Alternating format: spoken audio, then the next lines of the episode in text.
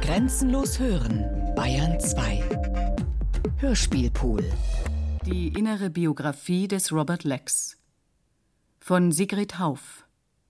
Teil 3 Journals. When I first left New York for Greece, I had hoped only to find a quiet place to live for a while and write some poems. Quiet and inexpensive. If I could have found an uninhabited island where I could forage for myself, I think I'd have gone there. I did not come looking for people or for nature, much less for history. Just for quiet. I thought I needed it for my work. As a photographer needs a darkroom. Robert Lax, einer der großen Unbekannten unter den amerikanischen Dichtern unserer Zeit, war knapp 50 Jahre alt, als er 1964 New York den Rücken kehrte und sich auf die griechische Insel Kalymnos zurückzog. Vorausgegangen waren Jahre in Redaktionen der Zeitschriften New Yorker und Time, an Radiostationen, als Dozent an Universitäten, als Drehbuchautor in Hollywood. Unruhige Jahre, mit verschiedenartigsten Jobs, die finanziell überleben halfen im New York der Kriegs- und Nachkriegszeit. Mit dem, was ihm eigentlich am Herzen lag, mit seinen Texten, Fabeln, Episoden, Gedichten und Tagebüchern, hat er nie viel Geld verdient. Er war kein Geschäftsmann, hielt sich abseits vom Kulturbetrieb, war ein Einzelgänger in der literarischen Szene New Yorks. Auch wenn er viele Freunde hatte, von denen einige heute weltberühmt sind. Thomas Merton, der nach seiner Konversion zum Katholizismus im Trappistenkloster seine Bestseller schrieb und sich während des Vietnamkrieges für die Friedensbewegung engagierte. Ed Reinhardt, der Maler, der mit seinen letzten monochrom schwarzen Bildern die Abstraktion an ihre Grenzen führte. Edward Rice, der 1953 zusammen mit Robert Lax die linksliberale katholische Zeitschrift Jubilee gründete und herausgab, in der Jack Kerouac, W. H. Auden, Jacques Maritain und natürlich auch Robert Lax veröffentlichten. Mit seiner Merton-Biografie und in neuerer Zeit mit seiner Biografie des romantischen Abenteurers Richard Francis Burton erregte Edward Rice über Amerika hinaus Aufsehen.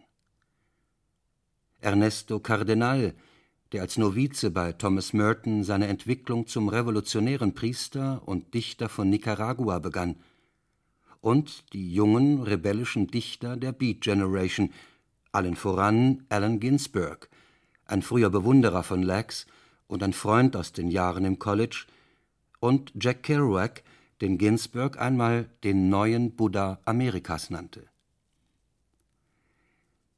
Für einen meditativen Wanderer wie Robert Lax wurde das hektische New York immer enger und bedrückender. Was hielt ihn noch in New York? New Yorker Fragen waren nicht seine Fragen, und New Yorker Antworten waren die Antworten, die er zuletzt hören mochte. Er hatte das Gefühl, dass er alle Fragen und Antworten der Stadt schon kannte, und er hatte sie über. Nichts, was die Menschen dort zu sagen hatten, betraf ihn noch in irgendeiner Weise. Zu geschäftig war die Weltstadt, ihre Bedürfnisse künstlich, das Menschliche war kaum noch aufzuspüren.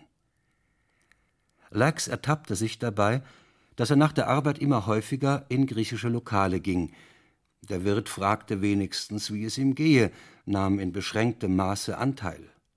Er mochte das griechische Essen, die Musik, eines Abends mitten im Winter bot ihm in einem winzigen griechischen Café an der Zwölften Straße der Wirt, ein alter Grieche, eine Zigarre an, Lex lehnte ab, er rauche nicht.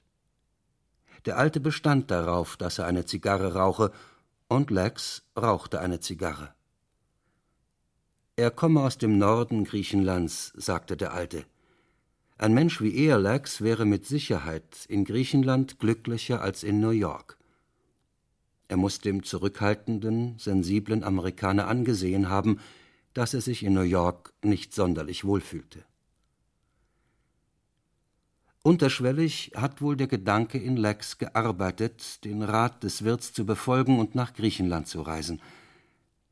Nach einigen Monaten erst fiel ihm auf, dass er seit diesem Abend immer vor Schaufenstern mit Reisegepäck stehen blieb.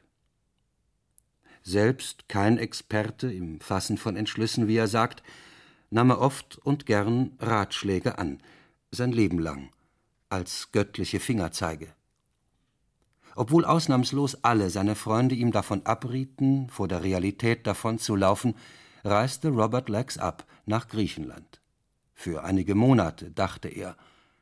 Doch aus den Monaten wurden Jahre. Robert Lex blieb, und er hat, als einer der frühen Aussteiger, im Laufe der Zeit nicht wenige mit seinem Beispiel angesteckt. Griechenland ist ihm zur zweiten Heimat geworden. Heute sagt er, der 80-Jährige, er würde sogar nach Griechenland zurückschwimmen, wenn jemand versuchen sollte, ihn in New York zurückzuhalten. Der Einleitung zu seinem Journal C, seinem Griechenland-Tagebuch, ist zu entnehmen, dass er nur eine Hoffnung hatte, als er New York verließ, einen ruhigen Platz zu finden, wo er eine Weile leben und einige Gedichte schreiben könnte. Ruhig, und nicht teuer. Am liebsten wäre ihm wohl eine unbewohnte Insel gewesen, auf der er sich selbst hätte versorgen können.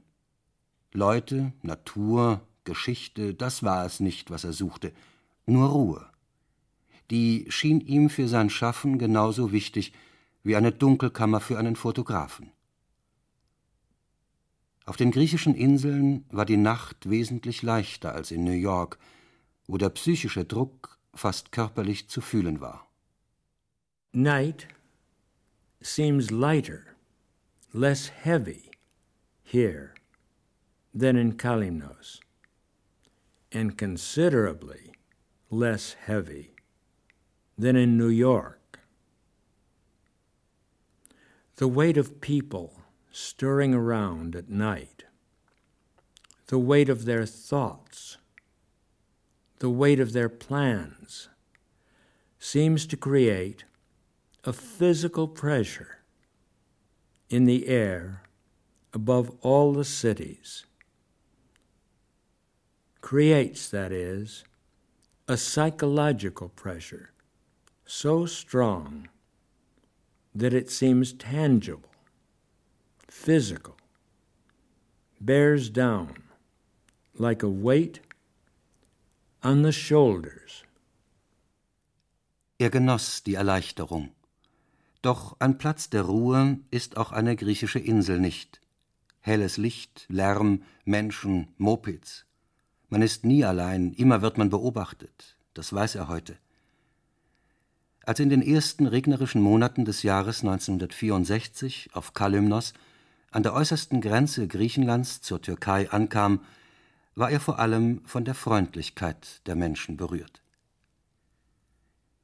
Die ersten Jahre lebte er auf Kalymnos. Verschiedene Wohnungen, einfache Häuser mit Kerosinlampen und ohne fließendes Wasser.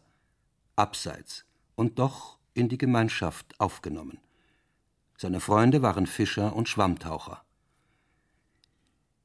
Die Menschen auf der Insel sind anders, stellte er fest. Sie leben nur. Und er? fragt er sich. Lebt er nicht auch nur?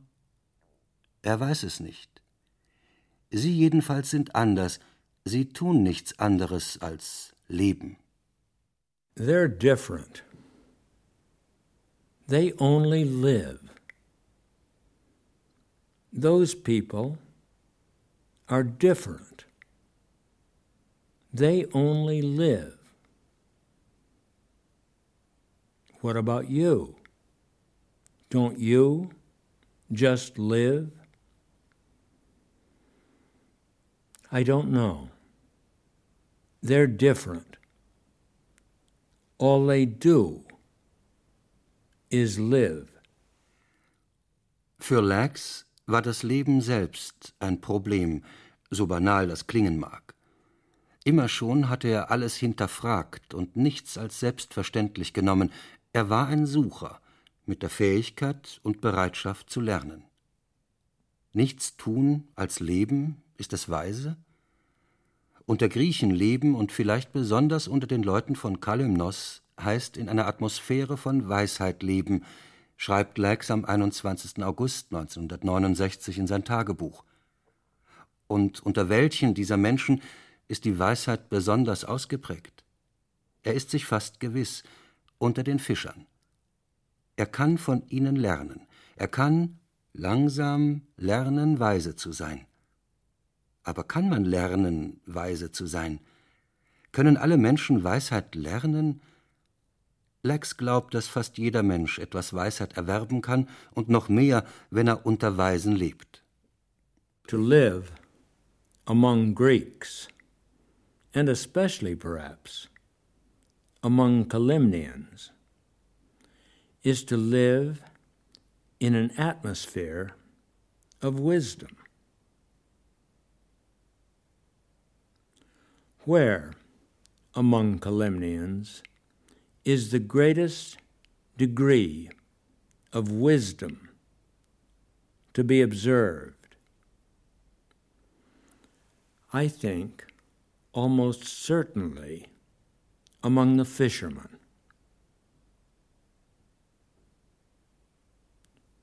What are the wise things they say and the wise things they do? Only by living among them, watching them carefully, listening attentively, can one learn from them gradually. Learn to be a fisherman, learn slowly to be wise. To live among wise people is to learn wisdom gradually.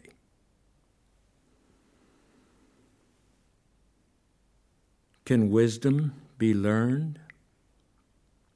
Can all men learn wisdom?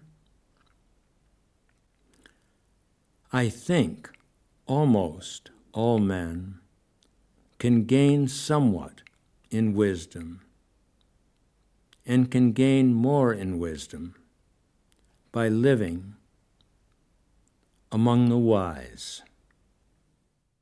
Weise sein, das heißt auf den Inseln Leben akzeptieren als jahrhundertelang eingespielten archaischen Kreislauf.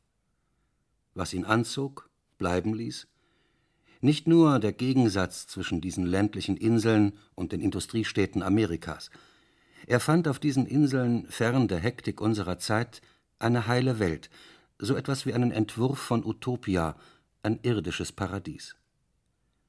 Gefragt, was er ändern würde in der Welt, aus der er kommt, antwortet er lapidar alles. Die Menschen auf diesen kargen Inseln sind aufeinander angewiesen. Dass einer alleine ist und die Einsamkeit geradezu sucht, ist nicht geheuer. Einsamkeit belebt seine Fantasie, und seine Fremdheit, sein Alleinsein beschäftigt die Fantasie der Inselbewohner. Als er seinen Freund Stelio einmal im Vertrauen fragte, was er über sein Verhältnis zur Dorfgemeinschaft und speziell zu den Fischern denke, die alle sagen, dass sie ihn mögen, antwortete jener, es sei gut, sehr gut, aber keiner, wirklich keiner wisse, was Lex treibe und jeder frage sich, warum er so lange bleibe und was er wohl arbeite. Er, Stelio, habe ihnen gesagt, dass er mehrmals bei Lex zu Hause gewesen sei und dass er sehen könne, was er treibe. Er schreibe Gedichte und fotografiere manchmal. Er, Stelio, sage es ihnen, aber keiner wisse, was er davon halten solle. Stelio. When I asked him once, quite confidentially, how he thought I was doing with the community here, the fishing community particularly, all of whom say they like me. Answered fine, just fine. But no one, absolutely no one, knows what you're doing. And everyone wonders why you stay so long and what your work could be like. I told them I've been to your house a number of times, and I can see what you do. You write poems and take pictures sometimes. I tell them, but none of them knows what to think. Tagebucheintragung vom 20. März 1964. Kalymnos.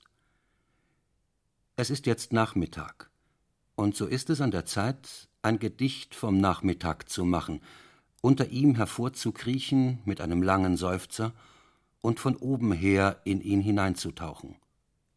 Nachmittag, goldene Zeit. Nichts anderes vor sich als die Welt, Leben und Welt, Leben auf der Welt, die Struktur des Lebens, die Struktur jeder Minute, so wie sie vergeht. Es ist Nachmittag, und so ist es an der Zeit, ein Gedicht vom Nachmittag zu machen. Der Nachmittag macht sich selbst zum Gedicht. Nachmittag. Der Nachmittag. Die Leute stehen am sonnenbeschienenen Kai und warten auf die Kanaris. Sie stehen am Kai und warten auf das Schiff, die Ankunft der Kanaris. Ein langer Nachmittag. Ein Nachmittag in der Sonne. March 20th, 1964. Kalymnos. This is the afternoon. And so, it is time to make a poem of the afternoon to come up from under it with a long sigh and to swing into it from above. The afternoon, the golden time, to have no subject but the world, life and the world life in the world, the texture of life, the texture of every minute as it passes.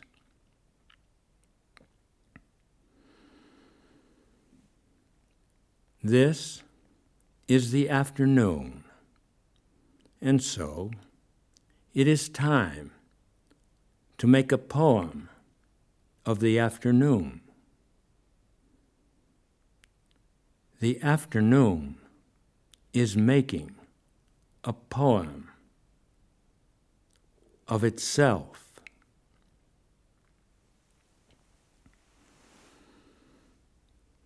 Afternoon, the afternoon, the people stand on the sunlit quay and wait for the Canaries.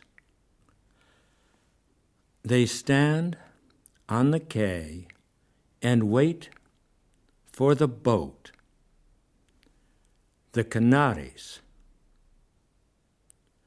to arrive. Beschreiben ist Artikulationsübung für einen, der bislang wenig Worte gemacht hat.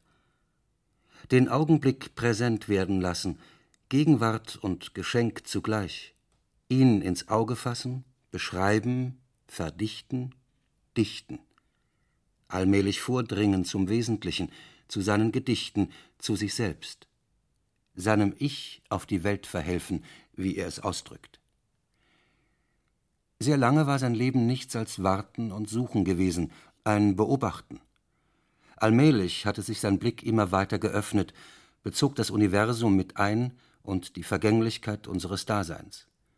Die Suche wurde immer mehr zu einer Suche nach dem Unveränderlichen und, ähnlich wie bei seinem Malerfreund Ed Reinhardt, ein Versuch aus dem Gefängnis Zeit auszubrechen. Schreiben wird zum Akt der Hingabe, den Punkt finden, in dem Kunst und Leben sich berühren. In jedem Augenblick liegt die mögliche Erfüllung, und die Momente der vollkommenen Übereinstimmung werden zu Augenblicken außerhalb der Zeit oder jeder beliebigen Zeit. Es gelingt Robert Lex, in seinen Momentaufnahmen zeitlose Wahrheiten aus dem Alltag herauszukristallisieren, mit spielerischer Leichtigkeit, philosophischer Tiefe und befreitem, befreiendem Lachen. Zen-Erfahrungen klingen an, Lax hat zusammen mit Ed Reinhardt Alan Watts gelesen, der hervorragend geeignet ist, einen Zugang zu östlichem Denken zu schaffen. Suzuki zählt Lax zu seinen geistigen Lehrmeistern, Basho und Zhuangzi zu seiner Lieblingslektüre. Malevich und Wittgenstein beeinflussten ihn. Nicht zu vergessen ist seine intensive Beschäftigung mit der Kabbala und noch vor seiner Konversion vom Judentum zum Christentum 1943 mit den Kirchenvätern, vor allem mit Thomas von Aquin. Äußere und innere Disziplin, sie findet ihren Ausdruck im Formalen.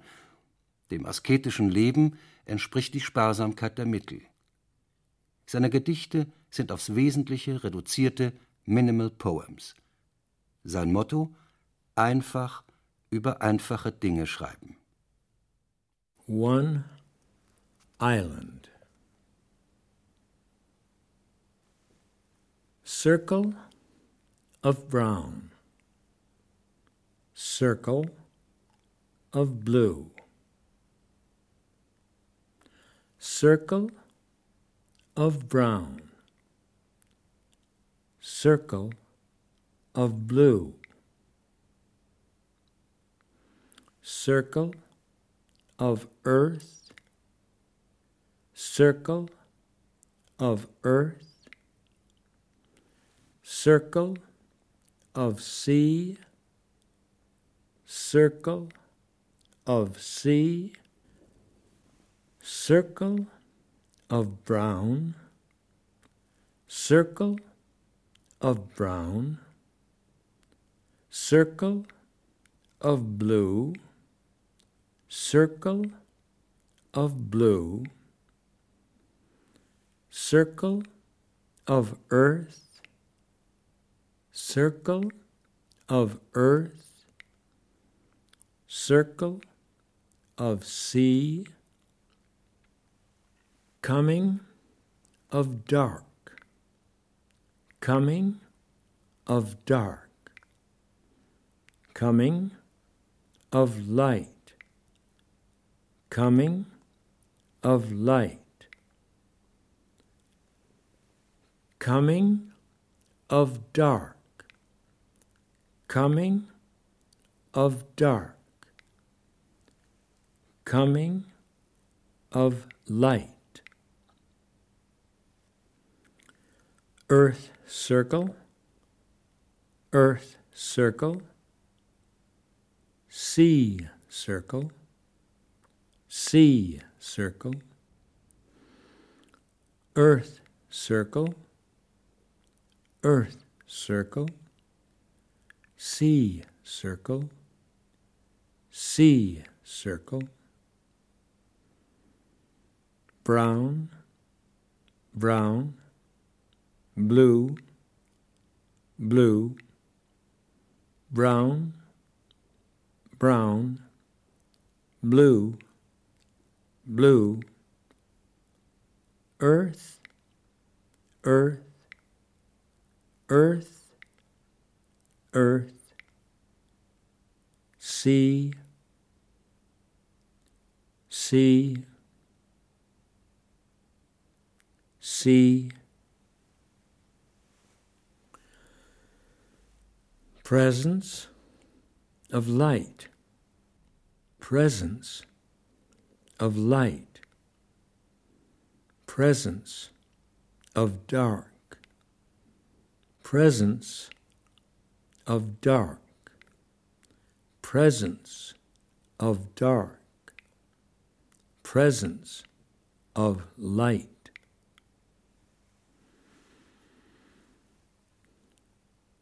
Dark, dark, light, light, dark, dark, light, light,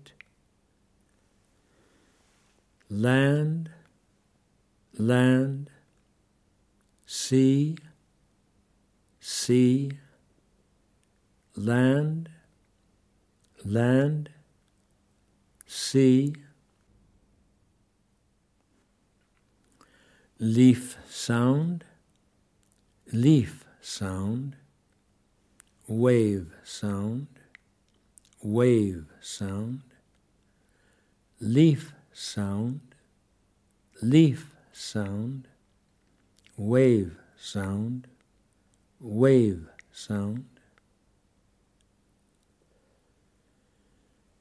land smell, land smell, sea smell, sea smell, land smell, land smell, sea smell, sea smell. Coming of dark, coming of dark, coming of light, coming of light, coming of dark, coming of dark, coming of light, black rocks, black rocks, green leaves, green leaves, black rocks, black rocks, green leaves. Red earth, red earth, red earth, red earth, black rocks, black rocks, green leaves.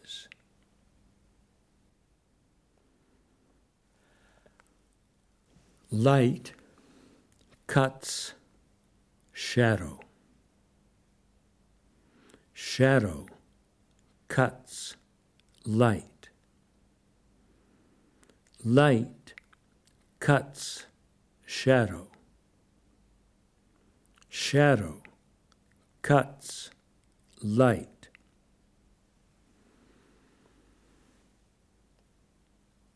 Stone shadow.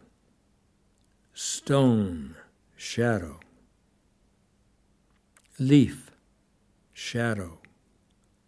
Leaf. Shadow. leaf, shadow, leaf, shadow, stone, shadow, stone, shadow.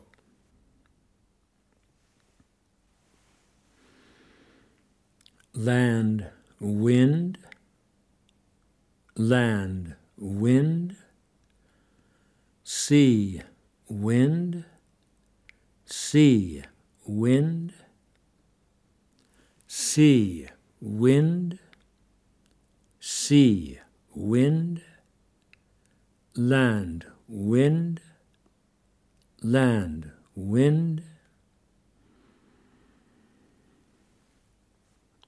hill shadow, hill shadow, cloud shadow, cloud shadow. Hill shadow, hill shadow, cloud shadow, cloud shadow.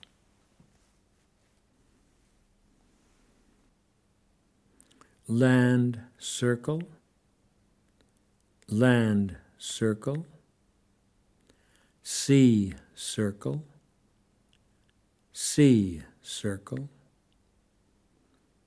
sea circle, sea circle, land circle, land circle, leaf sound, leaf sound, wave sound, wave sound, leaf sound, leaf sound, wave sound, wave sound. Goats cry, goats cry, birds cry, birds cry, goats cry, goats cry, birds cry, birds cry.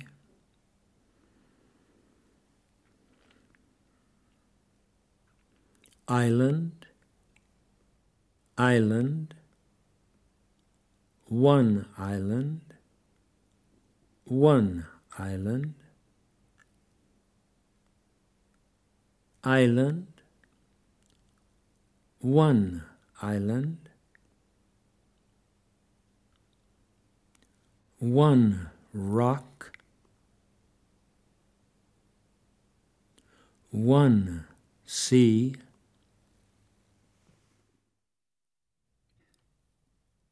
Dichtung nahe an Musik.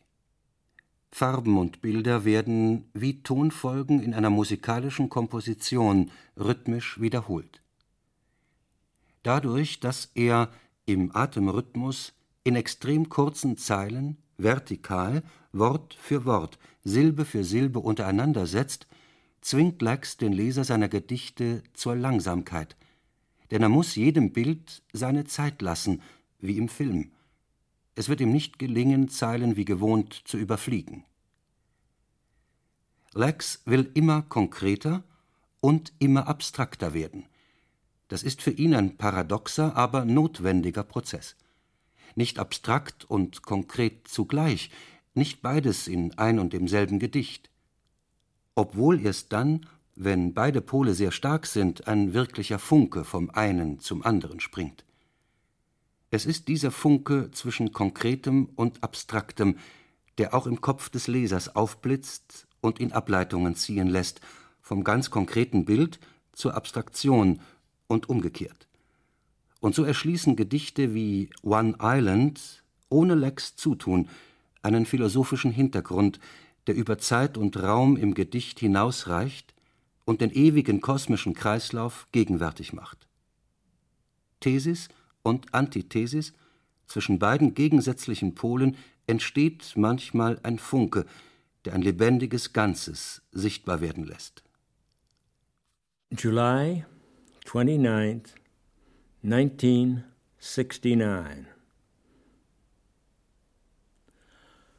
The woman who lives in the house at the bottom of the hill asked me with a great warm smile how I was doing. I said fine, and that I was going to work. Good, she said, tapping her head or something to show that the work I meant was intellectual. Which perhaps it is. Feels more, the way I do it like Adam, naming the plants and animals, looking and naming, looking and naming, not doing very much more. 29. Juli 1969 Die Frau, die im Haus unten am Hügel wohnt, fragte ihn mit einem sehr herzlichen Lächeln, wie es ihm gehe. Er sagte, es gehe ihm gut, und er wolle sich gerade an die Arbeit machen. Gut, sagte sie und tippte mit dem Finger an den Kopf oder so ähnlich, um deutlich zu machen, dass die Arbeit, die er meinte, intellektuell sei. Vielleicht ist sie das. Für Lex Gefühl hat sie, so wie er sie betreibt, eher etwas mit Adam zu tun, der Pflanzen und Tiere benennt. Sehen und benennen, sehen und benennen. Er mache nicht sehr viel mehr. Es kommt ihm nicht darauf an, unbedingt etwas Neues zu sagen. Neu sei, so schreibt Lax am 14. April 1973 in sein Tagebuch, dass er es mit seinen eigenen Worten sage oder mit den einzigen Worten, über die er verfüge. Einiges zu sagen, was er glaube, und nicht etwas, das er nicht mehr glaube, sei ein langsam befreiender Prozess. Geistige Befreiung ein gutes Ziel. Niemand missbillige es, außer jenen, die von Berufswegen am Alten festhalten müssen. Again, I'm not saying anything new. What's new is that I'm saying it in my own or in the only words I have on tap. Saying some things I believe and not saying those I no longer believe is a slowly liberating process. Spiritual liberation is a good end in view. No one disapproves of it, but professional keepers. Dichten ist Sprechen lernen. eine eigene Sprache finden, eine klare Sprache. Dingen einen Namen geben heißt zugleich eine Welt erschaffen durch dieses Benennen. In China war das Klarstellen der Begriffe traditionell eine revolutionäre Aktion und Grundlage der chinesischen Weisheit. Tagebucheintragungen sind häufig Selbstgespräche über Schreiben und dichterisches Selbstverständnis. In seiner Tagebucheintragung vom 13. Oktober 1977 fragt sich Lax, ob er, wenn er für sich selbst schreibt, auch für andere schreiben sollte. Er hält es für richtig, nur ein Ziel zu verfolgen, und sein Ziel ist, für sich selbst zu schreiben. Die Sprache oder die Sprachen zu gebrauchen, die er kennt, um Dinge klar auszudrücken, für sich selbst, wenn er mit sich selbst spricht. Sprache oder Sprachen. Wahrscheinlich sei es am besten, jeweils nur eine Sprache zu benutzen und aus anderen nur zu übernehmen, wenn es unbedingt nötig ist. Verlangt ein privates, persönliches, eigenes Schreiben eine eigene Sprache? Er bezweifelt das. Er bezweifelt, dass er eine eigene, persönliche, besondere Sprache hat. Wenn er sie hätte, wäre sie nur für ein oder zwei Erfahrungen da, die anders nicht auszudrücken wären. Diese Übung betrachtet er als wesentlichen, vielleicht sogar lebensrettenden Prozess.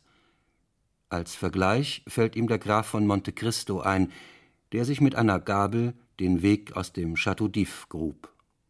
In writing for yourself, should you write for others too? I think it's good to have one goal in mind. And the present goal is to write for myself, to use the language or the languages I know to express things clearly for myself, to myself. Language or languages? it will probably be best to use one language at a time, drawing from others only if needed. Does private, personal particular writing require a private language? I doubt it. I doubt that I have a private, personal, particular language. If I have, it would be for only one or two, otherwise ineffable experiences. Things for which I'd say wow or oof. And even these are parts of the general language.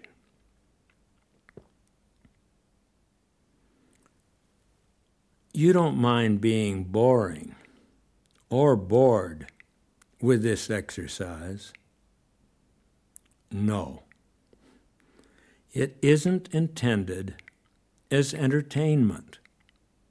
I think of it as an essential, maybe even a life saving process. Something like the Count of Monte Cristo digging his way out of the Chateau d'If with a fork. Am 22. Juli 1969 schreibt Lax in sein Tagebuch, dass er sich manchmal mit einem imaginären Guru unterhalte, natürlich mit einem, der in ihm selbst lebe. Er sei wohl Psychiater. Früher wenigstens hätten sich viele seiner Gespräche an einen imaginären Wiener gewandt, und viele seiner Probleme seien von ihm angehört oder gelöst worden. Er habe aufmerksam, oft vorwurfsvoll zugehört und ihm mit einigen wenigen gekonnten technischen Ausdrücken gezeigt, wie weit er in seinem Denken oder Verhalten in die Irre gegangen war. Dieser Wiener Gefährte sei verschwunden, kehre, wenn überhaupt, nur noch für ganz kurze Besuche zurück. An seine Stelle sei aber Zhuangzi getreten, manchmal auch Merton, oder manchmal Zhuangzi in der Übersetzung von Merton, und der lehre ihn eine andere Weisheit, nämlich die Weisheit der Enthaltsamkeit und des Unterlassens, des Rückzugs, des Gebets und der Vorbereitung, des sich nicht Bindens, des Stillsitzens und Nichtstuns, der Suche nach Geringem und nicht nach Größe oder des überhaupt Nichtsuchens. Sometimes I have conversations with an imaginary guru. Naturally, one who lives inside me. He used to be a psychiatrist.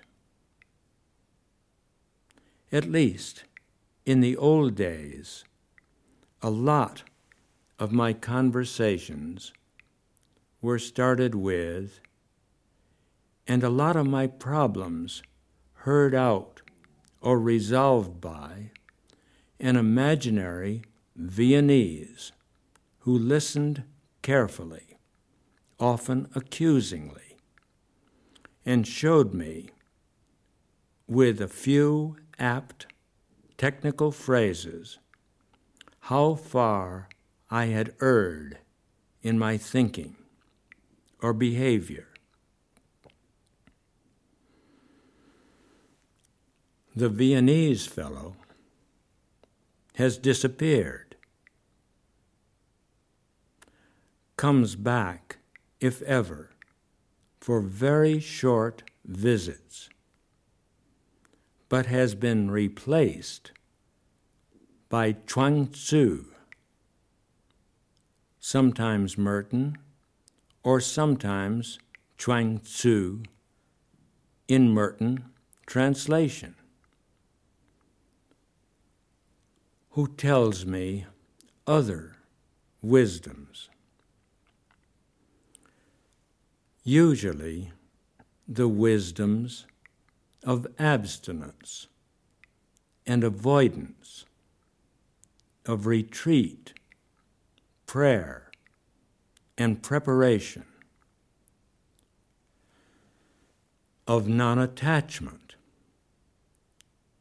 of sitting quietly, doing nothing, of seeking smallness, not greatness, or of seeking nothing at all. Statt Psychoanalyse und selbstquälerischer Selbstkritik Gelassenheit.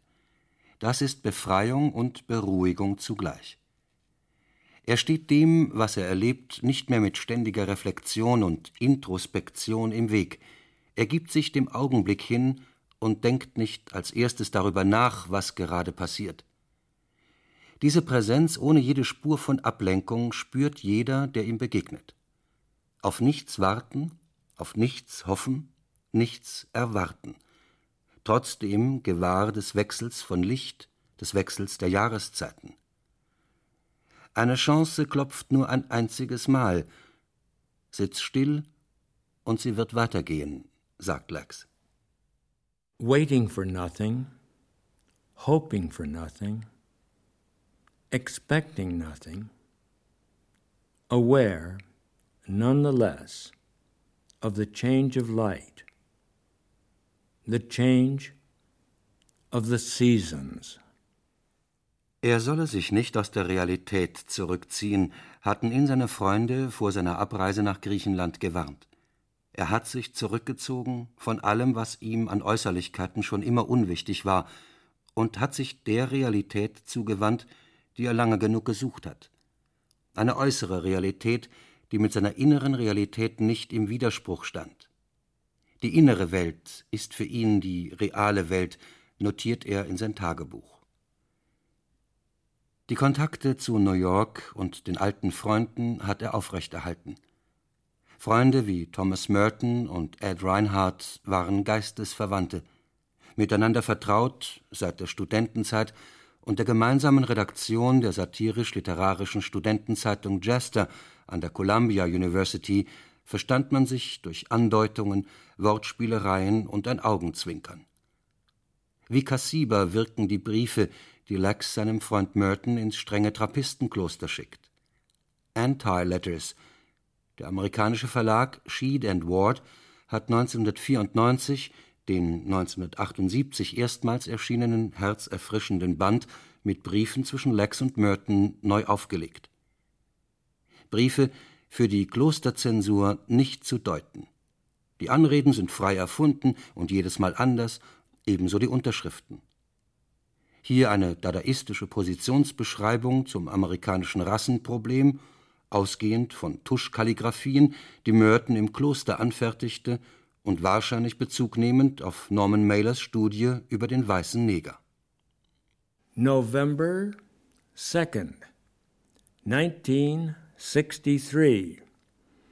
Dear Arthur, Yours is arrived, and I am delighted with the following news that you are in favor of small black poems small black calligraphies, small black musical compositions, and immobile small black dances. I too am in favor of all of these and have of recent months become so generally small and black myself that it is useless for me to apply for abrogation from the whites.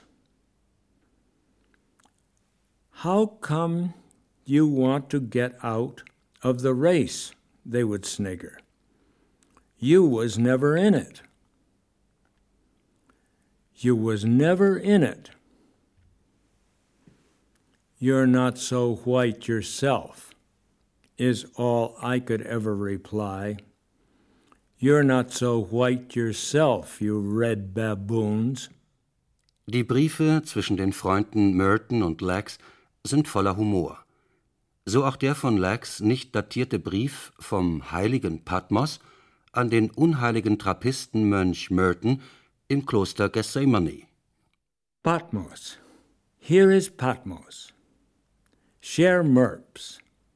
Here again is holy Patmos. Patmos, really holy place. What I mean, dear Mirthwog, it's what I'd call a holy place. Holy, that is. Not at all like the Elks. And place, like the place is holy. Not saying something one way or another about the people. Maybe they are too. Maybe they all are. But the place, flowers, rocks, birds, it's more like the rocks look happy. Birds, too, very good. Only place I ever see birds sweep, swoop, nobody pinging at them. Must be part of it. But why not? Isn't there any Greeks on this island? Here the crocodile rooster lays his egg. Here the bird dog tinkles after the woolly sheep. I will stay in Patmos week after week. Pages will fly from the calendar pops. I will still be here. Yours, Sam. Merton und viele seiner alten Freunde sind schon lange tot. Doch Robert Lax hat nach wie vor viele Freunde. Jan Hamilton Finlay, der englische Konkrete, zählt dazu. In ihrem künstlerischen Anliegen sind sich beide nahe. Schon 1974 sind sie im Victoria and Albert Museum in London in einer Zwei-Mann-Show aufgetreten und Finlays Sohn Alec hat einige Gedichte von Lax veröffentlicht. Finlay sieht in Lax ein Beispiel für Disziplin in einer Umgebung voller Zweifel. Künstlerische Kontakte pflegt Lex auch mit Paris und New York. Er hat Freunde unter Zirkusakrobaten aus aller Welt und unter amerikanischen Astronauten und russischen Kosmonauten. Der Fotograf Richard Everton reiste per Hubschrauber auf die Insel, um Robert Lex zu fotografieren. Das schmale, lange Gesicht mit dem grauen Vollbart und den wachen, sanften Augen unter den grauen, buschigen Augenbrauen, das graue Haar, fast schon das Bild eines byzantinischen Heiligen. Spitzbübisch bescheidener Kommentar Robert Lax zu dem in der französischen Luxuszeitschrift Egoist erschienenen Foto, seine Kordsamthose habe nie besser ausgesehen. Robert Lax hat sich nie ganz von der Welt abgewandt, er beobachtet das Weltgeschehen aus der Ferne, hält sich durch die BBC, die auf einem winzigen Transistorradio empfängt, auf dem Laufenden. In Zeiten, da ihm auch die Insel Kalymnos zu laut und geschäftig wurde, zog er sich auf die kleinere Insel Patmos zurück. Seine Tagebuchaufzeichnungen vom 4. Oktober 1969 auf Patmos sprechen von einem tiefen Gefühl des Friedens, das er empfindet und das ihm sagt, dass er wenigstens eine Weile bleiben sollte, um die Nervenenden zu heilen. Er wundert sich. Die Tage verlaufen, als ob nichts geschieht. Aber irgendetwas geschah doch. Er würde den ganzen Tag nichts tun. Aber gegen Abend würde er schreiben und allmählich sich immer besser artikulieren können. Immer, wenn er auf Patmos war, waren die Tage so verlaufen, dass er den Eindruck hatte, nichts würde geschehen doch am Jahresende stellte er fest, dass die auf Patmos geleistete Arbeit bestehen konnte. And I felt all today, as I did yesterday, that peace, deep feeling of peace, is here.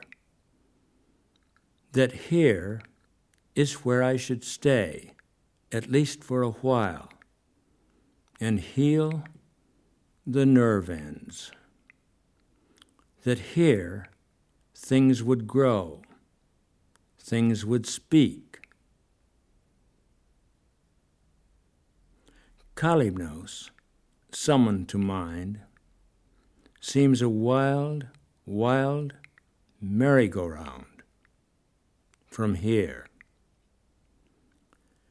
That here the days would go as though nothing were happening, but something would be happening. That I would do nothing all day long, but toward evening of every day I'd write and slowly become more articulate. Almost every time I've been here, the days have gone that way. I've felt as though nothing were happening. Yet, at the end of the year, I've found that the work I did at Patmos was often work that stood. Seit mehreren Jahren lebt er auf Patmos. Er ist auch auf dieser Insel nicht einsam, vor allem auch junge Menschen fühlen sich zu ihm hingezogen. Für sie bedeutet seine Ruhe Halt in der Unrast unserer Zeit. Und Robert Lax mit seinem Leben und Schaffen eine Alternative, die noch so etwas wie Hoffnung birgt. Diese Alternative ist greifbar, überall und jederzeit nachvollziehbar, aber keineswegs beliebig. Sie bedeutet Verzicht und Disziplin, Lernen und Schaffen. Für Lax haben sich Kunst und Leben eng verknüpft. Letztlich gibt es für ihn nur zwei wesentliche Dinge Liebe und Aufmerksamkeit. Das ist alles, was seine Katzen brauchen. Zen. Lex sagt, Zen sei nur etwas für Menschen, die das Lernen hinter sich gebracht haben und setze Disziplin voraus. Mit Griechenland änderte sich alles für ihn, außer dem Verlangen dahin zu kommen, wo Veränderungen nicht mehr berühren. Er strebt nach der Unveränderlichkeit und Zeitlosigkeit, ähnlich wie sein Freund Ed Reinhardt. Unveränderlichkeit, nicht hölzern, nicht steinern, eine Unveränderlichkeit im Geist, jenseits von Holz und Stein. Everything changed for him except the desire to get beyond change. Changelessness was not woodenness, not stoniness. a changelessness of the Spirit beyond wood and stone. Einfach über einfache Dinge schreiben, das ist das Motto von Robert Lax. Die anderen, sagt er, befassen sich mit großen Vorstellungen, Kultur und Zivilisation. Sicher seien das auch Vorstellungen, die wichtig sind, aber er fasse an manchen Tagen lieber Details ins Auge, ein einziges Detail. Einzelheiten, Teil eines endlosen Ganzen. They deal in big concepts, culture and civilization. And surely those are concepts that matter. But there are days when I'd rather consider details, a single detail. Über nichts schreiben, übers Schreiben schreiben, über das Schreiben über nichts schreiben. Muss es denn über etwas sein? fragt sich Lax. Es braucht nicht über vieles zu sein, aber immerhin über etwas. Vielleicht über eine Kleinigkeit. Nur eine Kleinigkeit, die es vorwärts treibt, sagt er sich.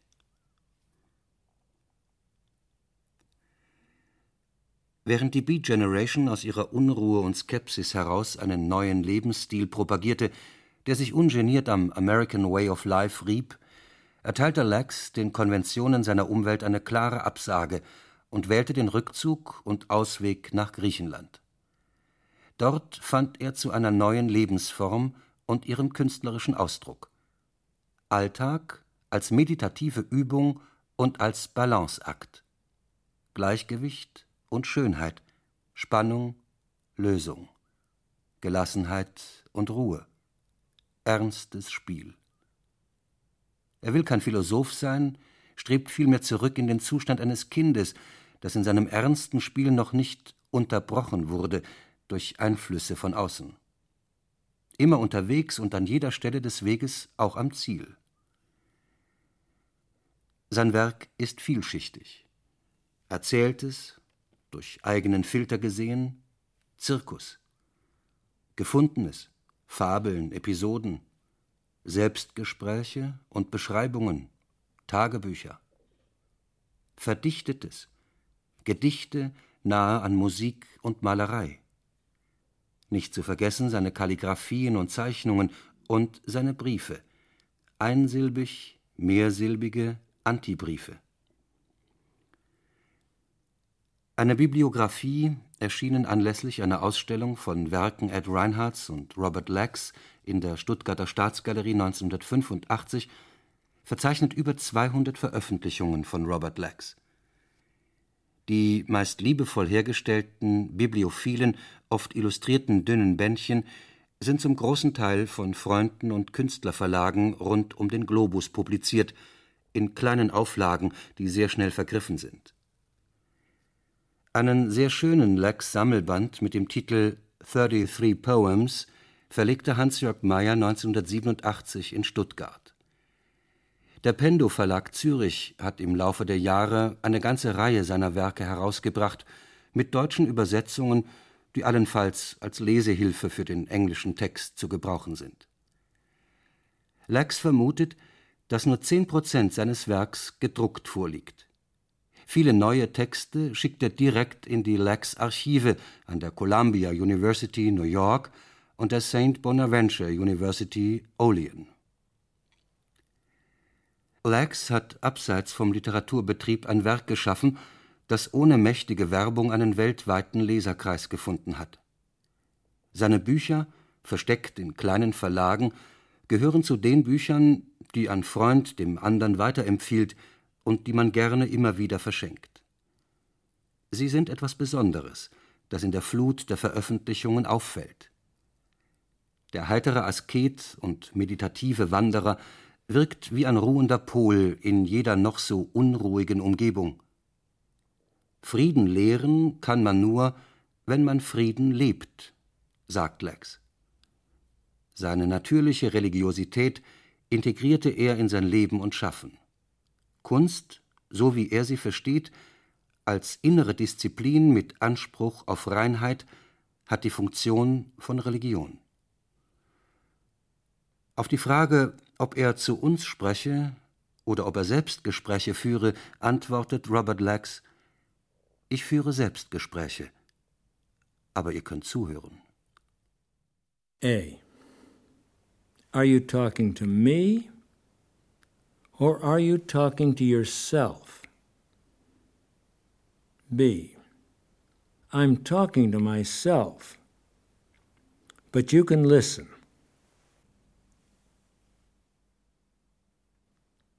Die innere Biografie des Robert Lex von Sigrid Hauf Teil 3 Journals Sprecher Rainer Buck und Robert Lex. Ton und Technik Günter Hess und Gerda Koch. Regieassistenz Holger Buck. Regie Herbert Kapfer. Produktion Bayerischer Rundfunk 1995